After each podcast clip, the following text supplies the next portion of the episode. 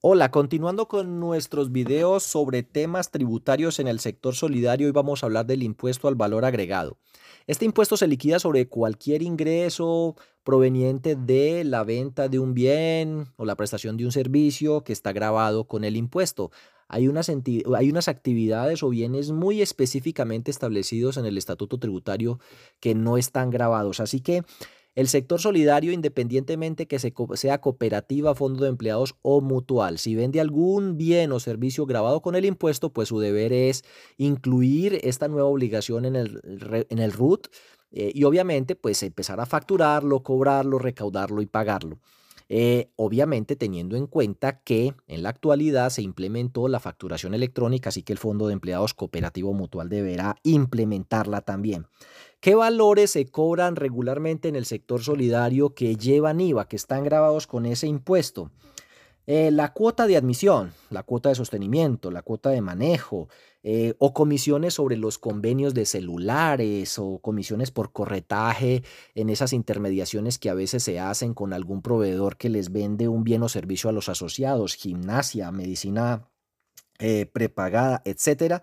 Ese tipo de cosas deben facturarse y cobrarse con IVA eh, a menos que, digamos, los recursos del convenio o la devolución que le hacen a uno se la den a título de descuento comercial o como donación con destino a los fondos sociales.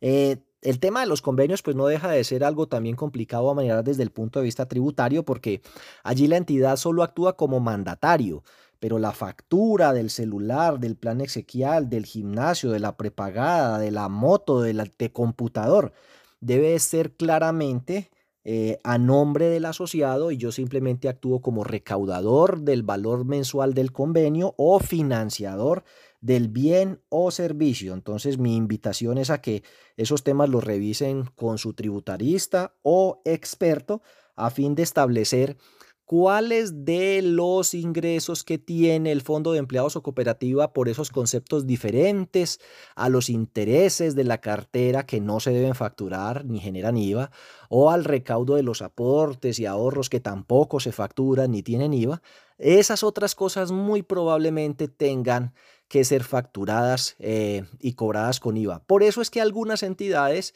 hechas las evaluaciones, han cambiado eso de la cuota de admisión que la llevaban al ingreso o de la cuota de sostenimiento como una contribución obligatoria a algún fondo mutual con cargo al cual después se asumen los gastos de la educación cooperativa, del curso de inducción o se le da algún beneficio a los asociados y entonces en ese caso no lo pasan por el ingreso. Este es un tema, por supuesto, que recomiendo evaluar con su tributarista, contador experto, para que determinen entonces cómo proceder respecto al IVA y si por algún motivo son responsables de IVA, si vale la pena continuar con ese cobro, dado la nueva responsabilidad que surge y el tema de tener que entrar a facturar electrónicamente.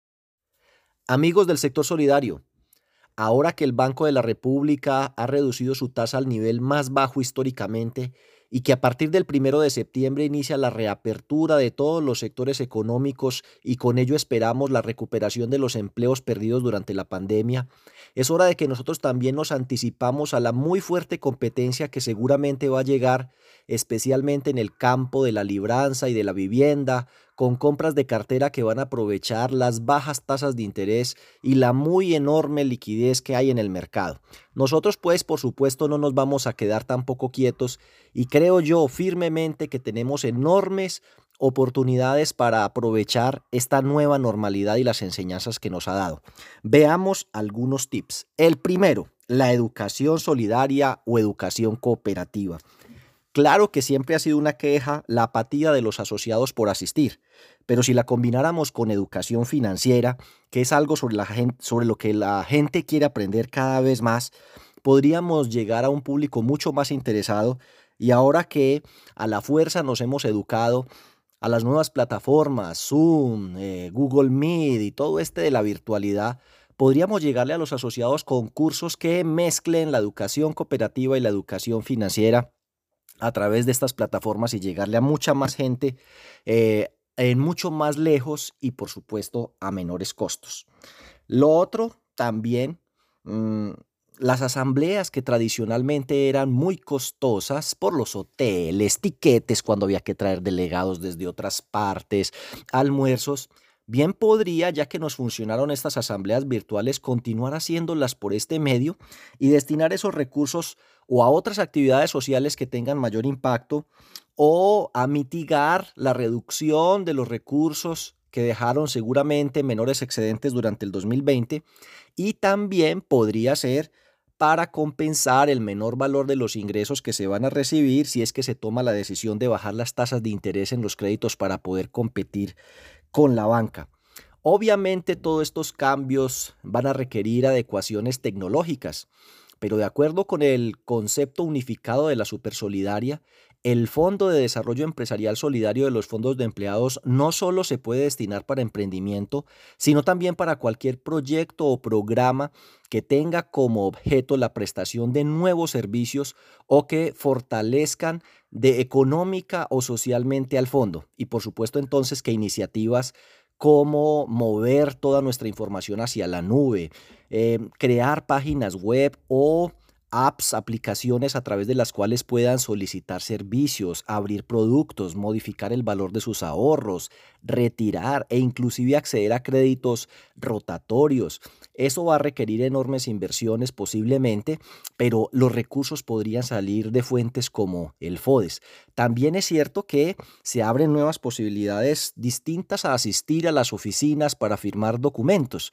Hoy en día está la posibilidad de grabar los pagarés con notas de voz, también están los pagarés desmaterializados. Entonces, la invitación es a que las entidades aprovechen que sus asociados un poco a la fuerza, esta situación los llevó hacia los canales virtuales para que los fondos y cooperativas y mutuales se muevan también hacia esos canales y hagan las adecuaciones tecnológicas que le permitan al asociado no solo recibir información, sino hacer transacciones y solicitudes a través de estos canales.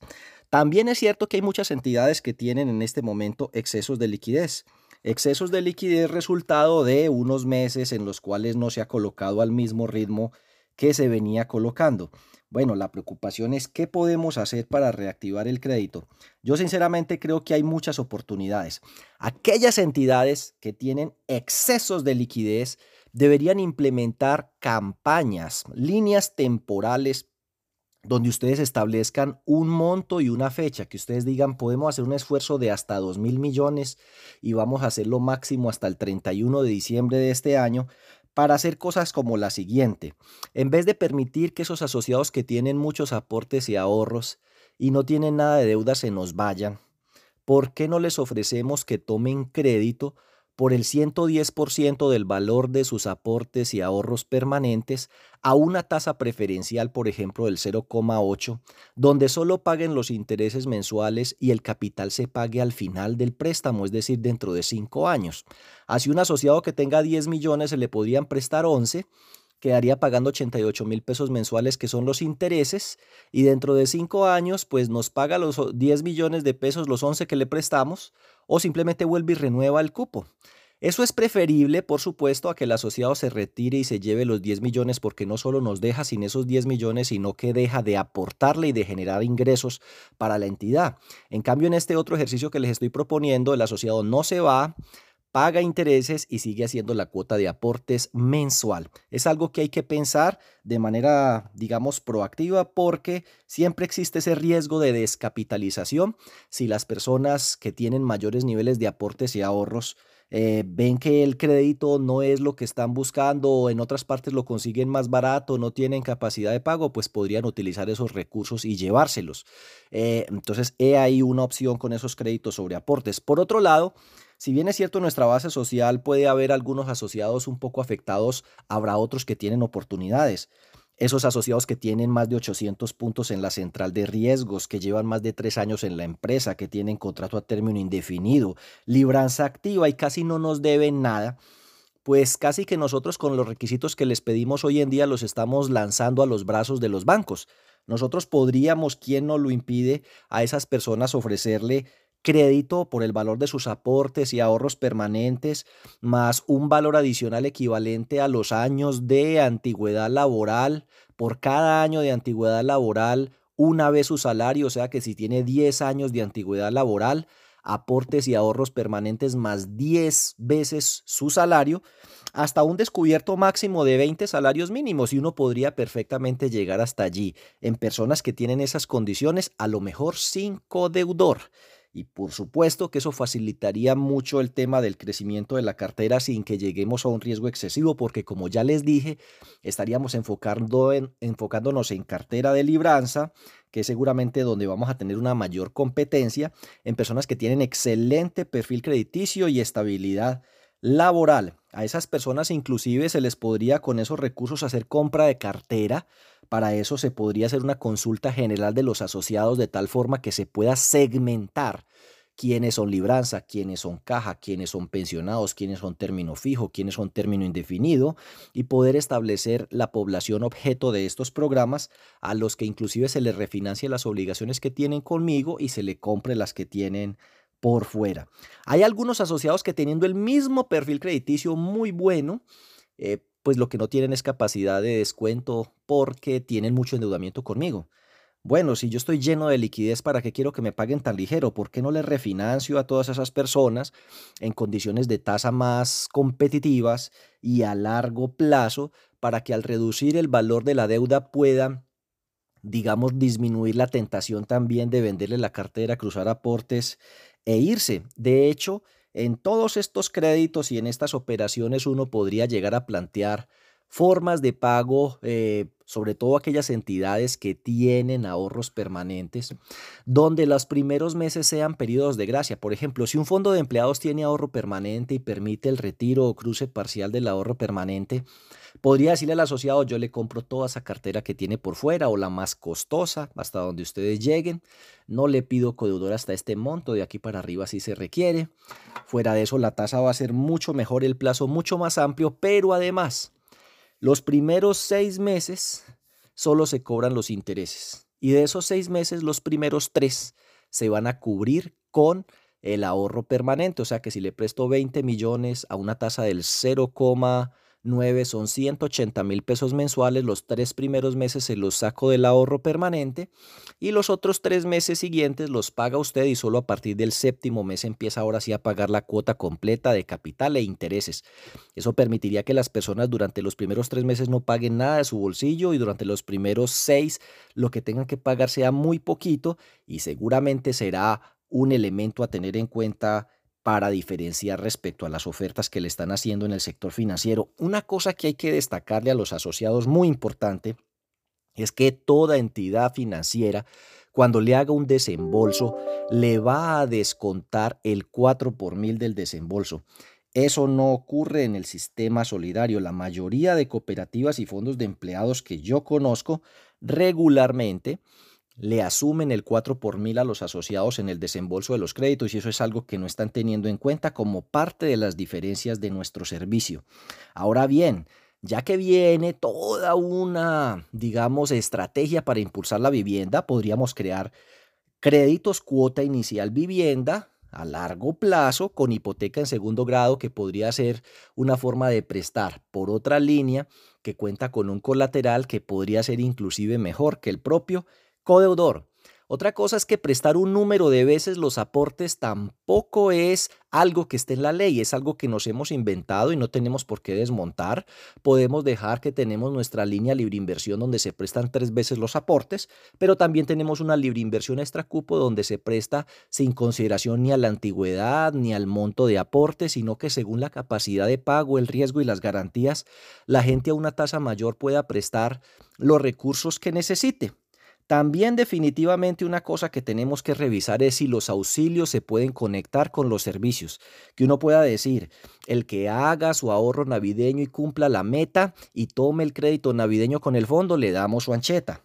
El que cumpla la meta del ahorro educativo y tome el crédito educativo con la entidad, le damos su paquete escolar. El que haga el ahorro para vehículo, tome el crédito de vehículo conmigo, nosotros le regalamos el SODA. El que haga su ahorro de vivienda, tome el crédito de vivienda conmigo, le damos un salario mínimo, medio salario mínimo para los gastos de escrituración. Pero creo yo que es hora de que empecemos a revisar la forma en que estamos otorgando o devolviendo los recursos a los asociados, porque estos no guardan ninguna relación con el uso de los servicios. Entonces, si da lo mismo llevar un año que llevar 10, Da lo mismo tener un millón que 20 millones de aportes. Da lo mismo no tener nada de crédito que tener crédito, que al fin y al cabo me dan el mismo auxilio de anteojos, el mismo regalo a fin de año, el mismo el paquete escolar, la misma ancheta, pues lo que vamos a tener es asociados vendiéndole la cartera al sistema financiero y cruzando sus aportes y ahorros o llevándoselos porque igual van a recibir lo mismo que aquel que casi no tiene recursos. Obviamente, también es posible establecer diferenciaciones que hagan más competitivas y atractivas las tasas de interés. En función de la garantía, del riesgo, del monto, las tasas deberían ser distintas. No debe ser lo mismo tasas por libranza que no libranza. No debe ser lo mismo créditos con hipoteca y prenda que con codeudor o con otro tipo de garantía. Y no debe ser lo mismo un crédito pequeño que un crédito grande. Lo mismo en el ahorro permanente y en los CDATs. Entre más grande sea el ahorro y más tiempo sea el que se tiene ese ahorro o al que se abrió, pues las tasas deberían ser mejor. Entonces, por ejemplo, un asociado que lleva menos de dos años y tiene menos de tres salarios mínimos en ahorro permanente le podrían pagar el 2. Pero el que tiene más de 10 salarios mínimos en ahorro permanente y llega a más de 5 años en el fondo, pues deberían pagarle por lo menos el 4. Y algo así similar ocurriría con el tema de los CDATs. Y definitivamente, y ya para terminar, eh, el tema del codedor va a ser una de las principales barreras de acceso al crédito que nos tenemos que ir sacudiendo y para eso yo tengo varias ideas.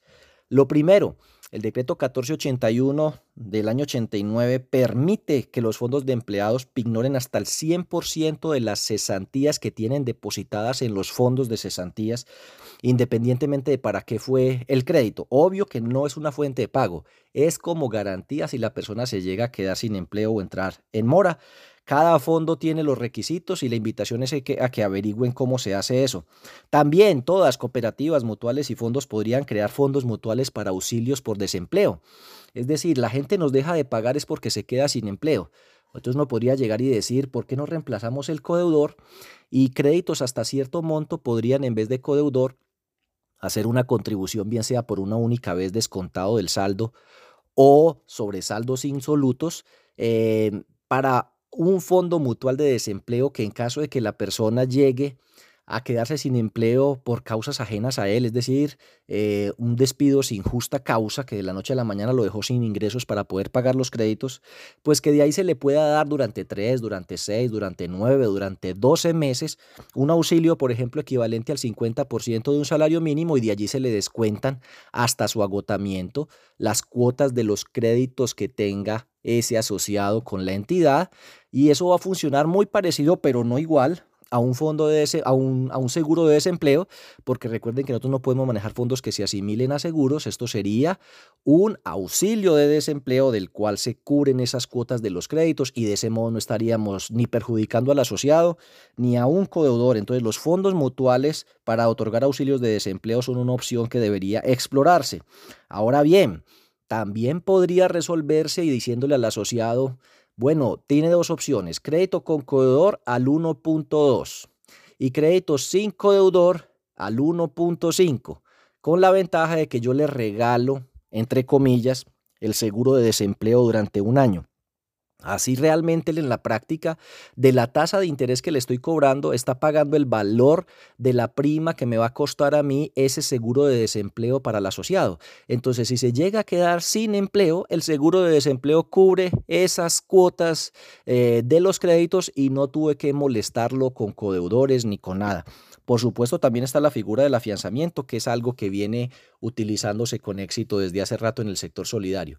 Total, creería yo que el sector solidario está lleno de oportunidades que tiene que empezar a explorar porque no podemos quedarnos en modo pandemia toda la vida. Ya estamos en septiembre, es hora de que empecemos, así como ya empezaron los bancos, a afilar nuestras estrategias, las que nos van a permitir otra vez recuperar las tendencias de crecimiento, mejorar la rentabilidad y garantizar la sostenibilidad del sector solidario a largo plazo. Espero que nos sigan acompañando en los consultorios gratuitos que se dan todos los lunes a las 8 de la mañana y en nuestros próximos eventos sobre campañas de otorgamiento de cartera que van a ser en este mes de septiembre, iniciando el 11 y continuando el 18. Muchísimas gracias. Próximamente vendrán nuevos videos sobre el tema tributario y sobre el tema legal en los fondos de empleados, cooperativas y mutuales. No se los pierda. En los fondos de empleados y cooperativas no son pocas las dudas que aparecen alrededor del tema tributario. Entonces, en este momento, cuando el gobierno ya se prepara para una nueva reforma tributaria que seguramente será presentada en el año 2021 y donde podría nuevamente tocarse el bolsillo de fondos de empleados, cooperativas y de sus asociados, pues es momento como que revisemos el tema tributario en estas entidades, cómo funciona. Empecemos por el impuesto de renta el sector solidario está compuesto por cooperativas, mutuales y fondos de empleados. Esas son empresas de economía solidaria. Los dos primeros pertenecen al régimen tributario especial junto con asociaciones y fundaciones de carácter civil, pero no son la misma cosa ni tienen el mismo tratamiento. En el artículo 19 del Estatuto Tributario están las primeras, las fundaciones y las asociaciones tienen que cumplir un poco de requisitos que las cooperativas y mutuales no, como por ejemplo, tienen que desarrollar una actividad meritoria, tienen que solicitar ser calificados como parte del régimen tributario especial, no tienen que pagar el impuesto siempre y cuando destinen el excedente obtenido dentro de la vigencia fiscal siguiente al desarrollo de su objeto social. Ninguna de esas cosas las tienen que hacer ni las cooperativas ni las mutuales. Primero, no tenemos por qué desarrollar una actividad meritoria. Segundo, no tenemos que solicitar ser calificados como parte del régimen tributario especial porque solo por ser cooperativa o mutual ya pertenecemos al régimen tributario especial. Lo tercero, eh, sí nos toca pagar impuesto de renta, solo que una tarifa especial del 20%. Miremos entonces si el 19.4 del Estatuto Tributario establece alguna condición para efectos de pertenecer al régimen tributario especial, lo único que le corresponde a una cooperativa o a una mutual es, uno, que el 20% del excedente, sea con asociados, con terceros, del excedente contable, excedente contable al que se debe llegar aplicando el marco regulatorio vigente para las cooperativas y fondos de empleados, incluidas las instrucciones que emana la Supersolidaria, 20% que debe obviamente tomarse del Fondo de Educación y o de Solidaridad. No se registra el gasto como algunos contadores o tributaristas o revisores fiscales pretenden. El artículo 19 raya 4 del Estatuto Tributario es clarito, se toma del Fondo de Educación y o Solidaridad y los excedentes pues deben hacerse la distribución conforme lo establece esa ley cooperativa. Otra cosa a tener presente es que las fundaciones eh, no permiten la devolución de los aportes. Hay que decir que en las mutuales tampoco. En las cooperativas sí le devuelven a uno los aportes, lo igual que en los fondos de empleados. Entonces ahí hay una gran diferencia también eh, entre el tratamiento de la una y el tratamiento de la otra. Dicho esto, las cooperativas deben hacer la actualización y las mutuales una vez al año del registro web en la cámara de en la página web de la DIAN, pero no deben solicitar ser calificados. Obviamente sí los pueden expulsar. Los pueden expulsar por servir a figuras que practiquen la ilusión fiscal, los pueden expulsar por no hacer ese registro web, pero lo cierto del caso es que podría no ser tampoco el fin del mundo. Como les dije, ya venimos pagando el 4%, el 20% eh, de impuesto de renta, pues al pasar a ser del régimen ordinario eso subiría al 33%, pero posiblemente es menos riesgoso, es más sencillo y a lo mejor el impuesto sea igual o menos. Yo recomendaría que cooperativas y mutuales hagan el ejercicio solo como por prepararse, porque podría ser que a uno en algún momento, por alguna falla o algún olvido, lo saquen del régimen tributario especial o en la próxima reforma tributaria simplemente nos saquen del todo, pues ver en ese escenario si yo tuviera que pagar impuesto de renta a la tarifa plena como contribuyente ordinario, ¿cuánto sería la diferencia en el tema de impuestos? Porque yo creo que se pueden llevar sorpresas en el sentido de que la diferencia tampoco sea eh, dramática o abismal. Bueno, esto en el tema del impuesto de renta para el caso de las cooperativas y las asociaciones mutuales que al ser contribuyentes del impuesto de renta no tienen por qué pagar aportes para fiscales ni a salud, ni ICBF, ni SENA. He visto por ahí entidades que todavía están pagando eso cuando hace rato es claro que no tiene que hacerse. Los fondos de empleados de los que ustedes ven no he vuelto a hablar es porque ellos no son del régimen tributario especial. Los fondos de empleados no son contribuyentes del impuesto de renta. Eso está en el artículo 22, 23 del estatuto tributario. Entonces, pues ellos han sido afortunados porque no son contribuyentes del impuesto de renta, pero además en la reforma tributaria del año 2018, eh, antes tenían que pagar impuesto de renta sobre las actividades comerciales, industriales o de servicios distintas a la intermediación financiera que hace con sus asociados. No, Hoy en día ni siquiera sobre esas actividades pagan impuesto de renta, así que los fondos de empleados que tengan algún negocio o actividad distinta a la captación de ahorros y colocación de crédito y estén pagando eh, impuesto eh, de renta están botando la platica porque hoy en día eso no tiene que hacerse. Entonces, en nuestro próximo video vamos a hablar del impuesto de industria y comercio para que sigan eh, prestándole atención, se suscriban a mi canal, activen la campanita y allí les irán llegando entonces las notificaciones cuando saque los próximos videos. Continuando con nuestros videos sobre el tema tributario, vamos a hablar en esta oportunidad del impuesto de industria y comercio. Este es un impuesto sobre el cual no hay uniformidad a nivel nacional porque por supuesto es un impuesto de carácter territorial de los municipios. Hay una ley general, sí, la ley 14 de 1983. Esa ley pues claramente establece en el artículo 38 y 39 la posibilidad o la más bien la prohibición de grabar ciertas eh, actividades como la producción primaria agrícola, ganadera y avícola, eh, eh, artículos de producción que, cuya transformación sea pues elemental, tampoco canteras, minas, excepto pues esmeraldas y metales preciosos. Tampoco pueden grabar establecimientos educativos, ni partidos políticos, ni hospitales, ni sindicatos, ni entidades de beneficencia, ni culturales, ni deportivas, ni los que están vinculados al Sistema Nacional de Salud, ni la primera etapa de transformación realizada en predios rurales, donde hay producción agropecuaria. En fin, si ustedes ven ese listado es muy cerrado y yo no veo eh, a la mayoría de fondos de empleados, cooperativas de ahorro y crédito y demás entidades consideradas dentro de las exenciones que les acabo de mencionar. Ahora, el artículo 38 de esa ley 14 del 83 le permitía a los municipios exonerar del pago de impuesto de industria y comercio a sectores específicos hasta durante 10 años.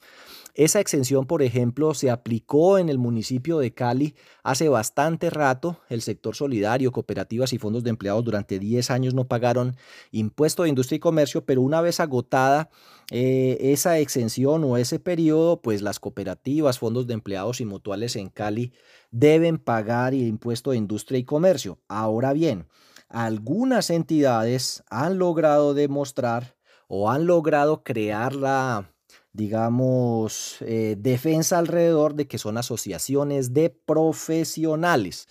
Eh, y al ser asociaciones de profesionales, eh, pues quedan por fuera del pago del impuesto de industria y comercio. Eso está en el literal D de ese artículo 39 del estatuto de la ley, em, de la ley 14 de 1983. Pero de resto, eh, cooperativas, fondos de empleados y mutuales en Cali pagan impuestos de industria y comercio. En otras ciudades del país eh, han cambiado ese impuesto por el mantenimiento de zonas verdes. Y en general en todo el país hay mucha confusión y hay fondos de empleados que pues no están pagando y el municipio no les está cobrando.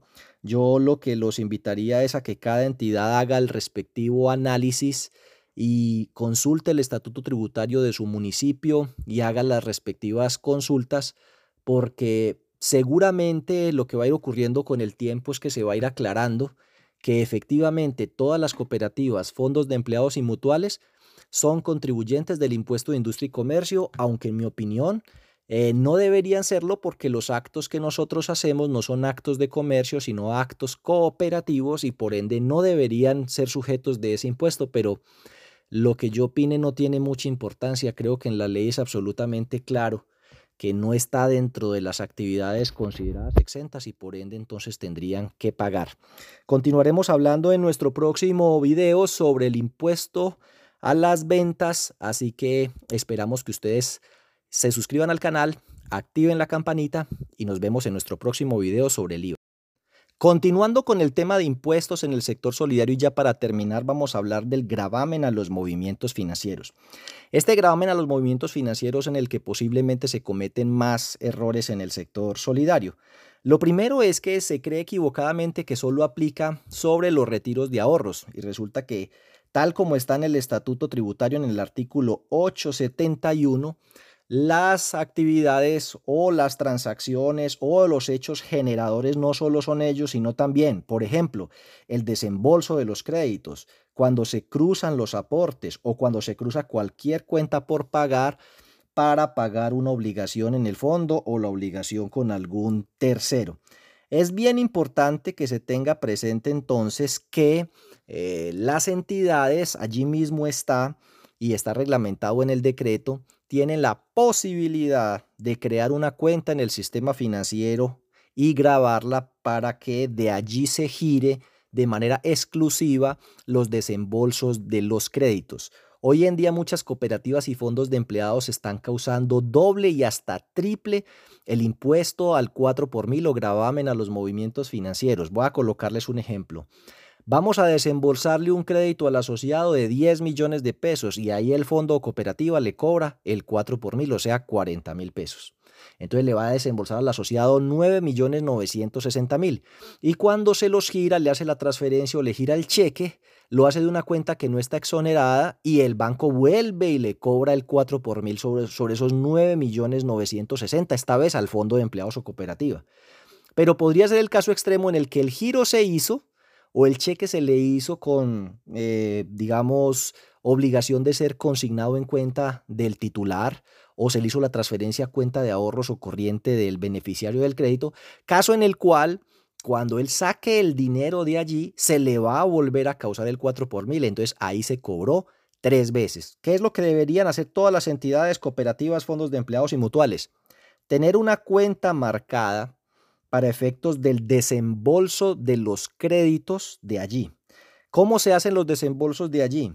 Única y exclusivamente o transferencia a cuenta de ahorros o cuenta corriente del beneficiario del crédito o con cheque, pero con la obligación de ser consignado en cuenta de ese beneficiario. Entonces allí, yo no le debo cobrar el 4 por mil cuando le desembolsé el crédito. El banco tampoco lo va a cobrar porque lo sacó de una cuenta que está exonerada. Pero cuando el asociado consigne el cheque en su cuenta o saque los recursos que le llegaron vía transferencia, ahí se va a causar por una única vez el impuesto del 4 por mil. Creo que la mayoría de las entidades hoy en día está asumiendo ese 4 por mil, es decir, no le retiene al asociado el 4 por mil y lo gira desde una cuenta que no está exonerada, caso en el cual el 4 por mil lo está asumiendo el Fondo de Empleados y Cooperativa.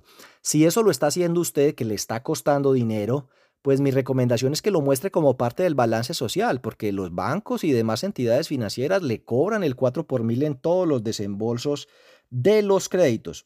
Obviamente también otro aspecto a tener en cuenta es cuando se hacen los cruces de cuentas. Cuando usted le cruza a un asociado que por ejemplo debe 5 millones y tiene 10 millones entre aporte y ahorro permanente, pues sobre los 5 millones que le cruzó, usted le debe causar el 4 por mil y lo debe pagar a la semana siguiente a la DIAN. Sobre los otros 5 millones de pesos, pues usted los gira de una cuenta que no esté exonerada y el banco allí le practica eh, la retención en la fuente del 4 por mil eh, a la entidad.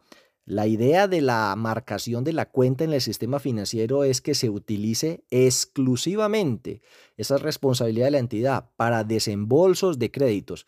El único caso en el que se le puede girar a un tercero y aún así poderlo hacer desde la cuenta que está exonerada del 4 por mil es cuando se le gira el valor del crédito al asociado, pero ese crédito es para adquisición de vivienda, para adquisición de vehículo o para otro tipo de inversiones. En ese caso se le puede girar al concesionario, se le puede girar a la constructora o a la fiduciaria o a la empresa donde se va a hacer la inversión y en ese caso, por supuesto, entonces no tendría que girarlo o causar el 4 por mil.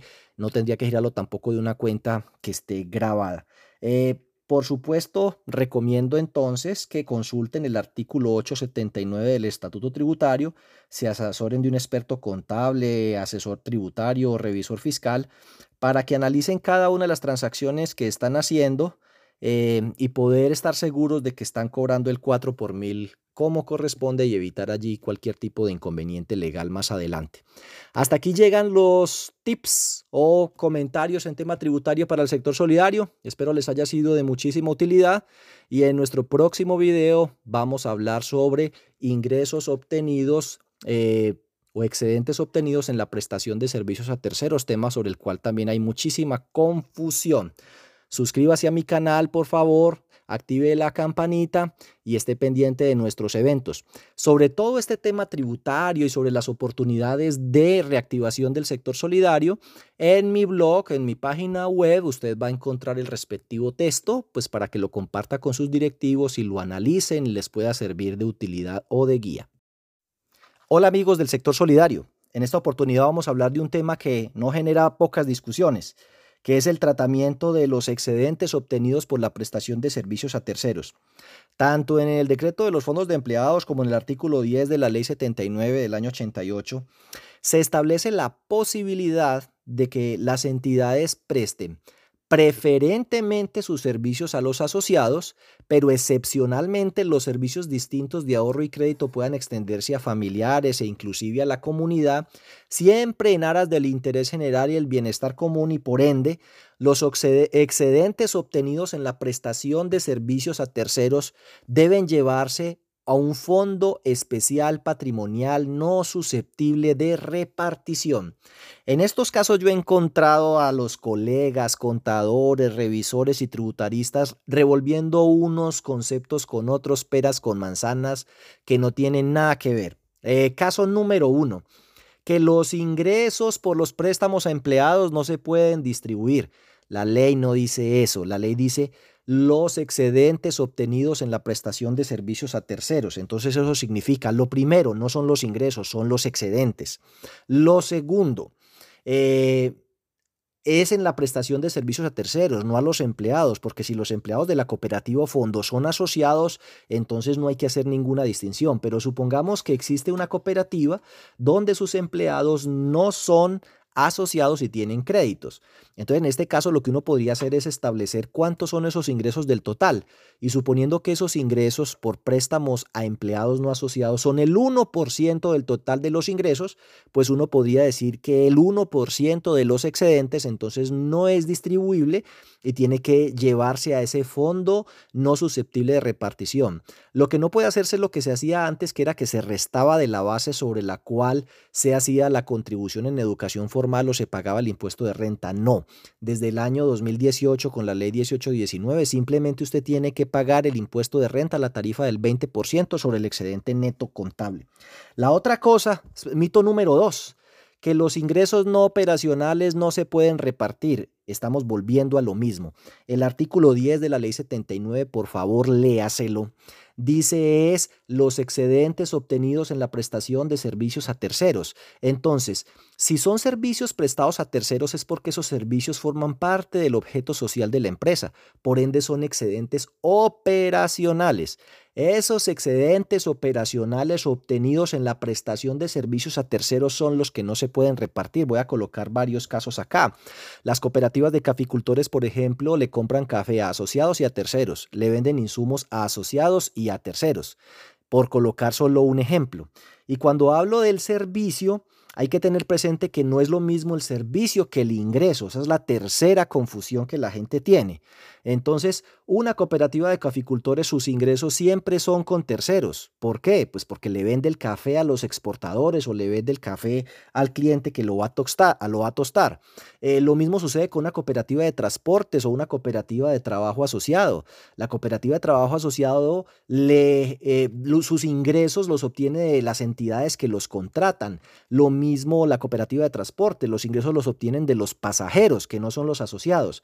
Pero es que el artículo 10 de la ley ley 79 nunca habló de los ingresos, habló de la prestación de servicios. Dice las cooperativas prestarán preferentemente sus servicios a los asociados.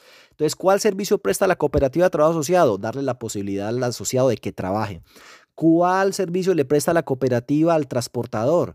Pues la posibilidad de que sea asociado de esa cooperativa y tenga allí buses. Obviamente en una cooperativa de transportadores puede haber buses de asociados y buses de afiliados que no son asociados. Es ahí en ese caso donde debe establecerse la proporcionalidad de los ingresos que se obtuvo con esos que son afiliados no asociados y de estos que fue con asociados para en esa misma proporción establecer qué porcentaje del excedente no es distribuible.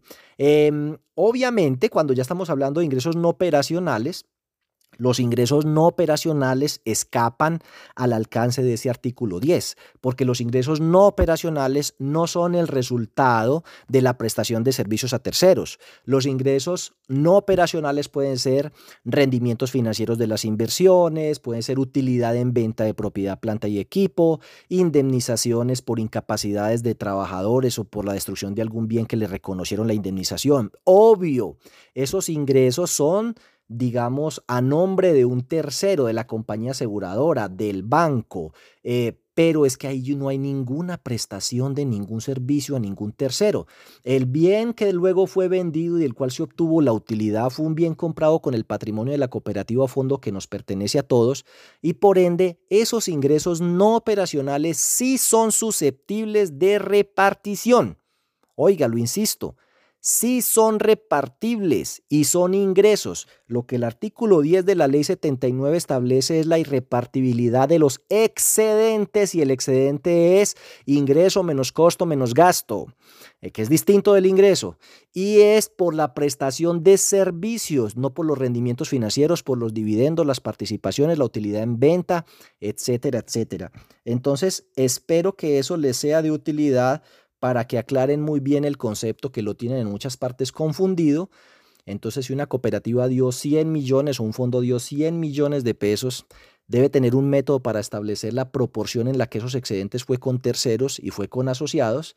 Sobre los 100 millones en el caso de la cooperativa paga el impuesto de renta, pero a la hora de la distribución sabe que esos excedentes obtenidos con terceros no se los puede repartir y tiene que llevarlos a un fondo patrimonial. No hacer eso podría ser causal para que la DIAN lo excluya del régimen tributario especial porque no está cumpliendo con la normatividad cooperativa. En el caso de los fondos de empleados, que también podría llegar a ocurrir aquellos fondos de empleados que tienen de pronto negocios o actividades comerciales donde le venden asociados y a terceros, pues ese excedente eh, que es con terceros no lo pueden repartir ni aplicar en la asamblea. Este tema pues entonces está muy desarrollado en un documento que publiqué en la página web mía en el blog y que los invito por supuesto a consultar. Es bastante frecuente en el sector solidario que se practiquen o se efectúen rifas, sorteos, eh, con múltiples, eh, digamos, formas de hacerlo y propósitos. En algunas partes se hacen esas rifas o esos sorteos con el propósito de premiar el pago oportuno, fidelizar a los asociados, em, generar algún factor de retención, qué sé yo, simplemente porque llegó Navidad, porque estamos en la asamblea. En otras ocasiones eh, hacen algo que lo llaman no poca frecuencia con el nombre de bono solidario. Entonces, estas actividades tienen como propósito recaudar unos recursos. Hay algunas entidades que hacen unas rifas enormes, eh, rifan durante todo el año vehículos, motos, dinero, electrodomésticos, computadores y tienen unos bonos que cobran unos valores donde por ejemplo una que conozco más o menos podría llegar a recaudar 700 millones de pesos, se les va unos 400 millones en los premios, 300, 350 y el resto queda como remanente allí dentro de los fondos sociales con los cuales hacen eh, actividades de bienestar. Desde el punto de vista solidario eso no está prohibido, la verdad es que cuando ustedes miran la dinámica de los fondos sociales, allí se establece la posibilidad de desarrollar actividades para incrementar los recursos y esa podría ser una actividad. La preocupación tiene que ver sobre todo con el hecho de que el estatuto tributario en el artículo 304 y 306 habla de la retención en la fuente cuando hay premios en dinero y en especie, cosa que se considera ganancia ocasional y deben ser objeto de retención en la fuente. Entonces a mí no me cabe duda, para eso insisto, consulten el artículo 304, 306, 402 al 404 del Estatuto Tributario. Eh, derivado de su estudio, yo llego a la conclusión inequívoca, eh, al igual que de un concepto de la DIAM, de que se tiene que hacer la retención en la fuente por esos premios. El segundo tema, digamos que genera verdadera preocupación, es el tema del impuesto que hay que pagar a la entidad territorial encargada de recaudar unos impuestos que se destinan a la salud y que se liquidan sobre este tipo de actividades que se consideran juegos de suerte y azar. Una de las primeras cosas a tener eh, en cuenta es que existe una prohibición de hacer estas actividades de carácter permanente. Entonces, aquellas que durante todo el año están haciendo rifas y todo el año hay premios mes a mes, podrían caer dentro de esa prohibición en la cual está prohibida esas rifas de carácter permanente y que textualmente cito, entendidas como aquellas que realicen personas naturales o jurídicas por sí o por interpuesta persona en más de una fecha del año para uno o varios sorteos y para la totalidad o parte de los bienes o premios a que se tiene derecho a participar por razón de la rifa. Esas eh, rifas están eh, prohibidas y pues allí en el documento que les voy a dejar en mi blog van a poder profundizar un poco más. No obstante, puede haber otro tipo de cosas para las que sí estamos autorizados, no esas rifas de carácter permanente que, insisto, podrían llegar a generarles multas si los involucran en ella, porque estaría desarrollando una actividad de la que está prohibida, y es los juegos eh, promocionales. Esos juegos promocionales eh, que lo que buscan es como generar Mm, vinculación de más clientes, en este caso de más asociados, de todas maneras requieren de una autorización de aquella empresa industrial y comercial del Estado que en las rentas departamentales estén encargados de la recolección de ese impuesto que más o menos está por el orden del 14% del valor de los premios. Ello genera pues una preocupación y es que por decirle algo, si una entidad pretende eh, entregar premios por 300 eh, millones de pesos como las que mencioné ahora, que es una entidad real que existe, pues el impuesto podría estar por el orden de los 32, 35 millones de pesos si el plan de premios pues está cercano a los 300 millones de pesos, 40, 40 y pico de millones de pesos. La mayoría de entidades del sector solidario no paga ese impuesto y ese impuesto se paga por adelantado para obtener la autorización y podría ser que usted venda todas las boletas o no las venda. Ya he visto varios casos en los cuales el fondo de empleados o cooperativa ha resultado sancionado por la respectiva autoridad con multas que son bastante onerosas eh, porque, digamos, han sido objeto de inspección, de revisión y se han encontrado que esas actividades que nosotros llamamos bonos solidarios y aún esas rifas gratuitas que hacemos en la asamblea podría llegar a considerarse que son sujetos pasivos de ese impuesto. Entonces, como siempre, mi invitación es que ustedes profundicen en el conocimiento y estudio del marco legal de las rifas promocionales, apuestas, juegos de azar, de los cuales les estoy eh, colocando en el blog de mi página web un artículo muy completo para que con su tributarista, contador, revisor fiscal y con los gremios evalúen los riesgos jurídicos que encierran esas rifas, esas actividades promocionales, como ya les dije, bien unas simplemente para recoger recursos como parte de las actividades de los fondos y otras eh, como simples actividades que tienen que ver con la celebración de fechas especiales o asambleas. Allí hay que dividir entonces dos temas. Eh, el tema de que hay que hacer la retención en la fuente sobre el premio que estoy entregando, o se lo cobra al que se ganó el premio, o lo asume la entidad y lo paga. Y el otro, el pago eh, del impuesto respectivo del 14% sobre el plan de premios que se le entrega al ente territorial encargado del monopolio rentístico, de todo lo que tiene que ver con rifas, juegos, apuestas, suerte y azar. Dejándoles esa inquietud entonces, termino este ciclo de temas tributarios y espero que se suscriban a mi canal y por supuesto activen la campanita. Síganos en las redes sociales y estén muy pendientes de nuestra página web para que conozcan de los próximos eventos que vamos a tener.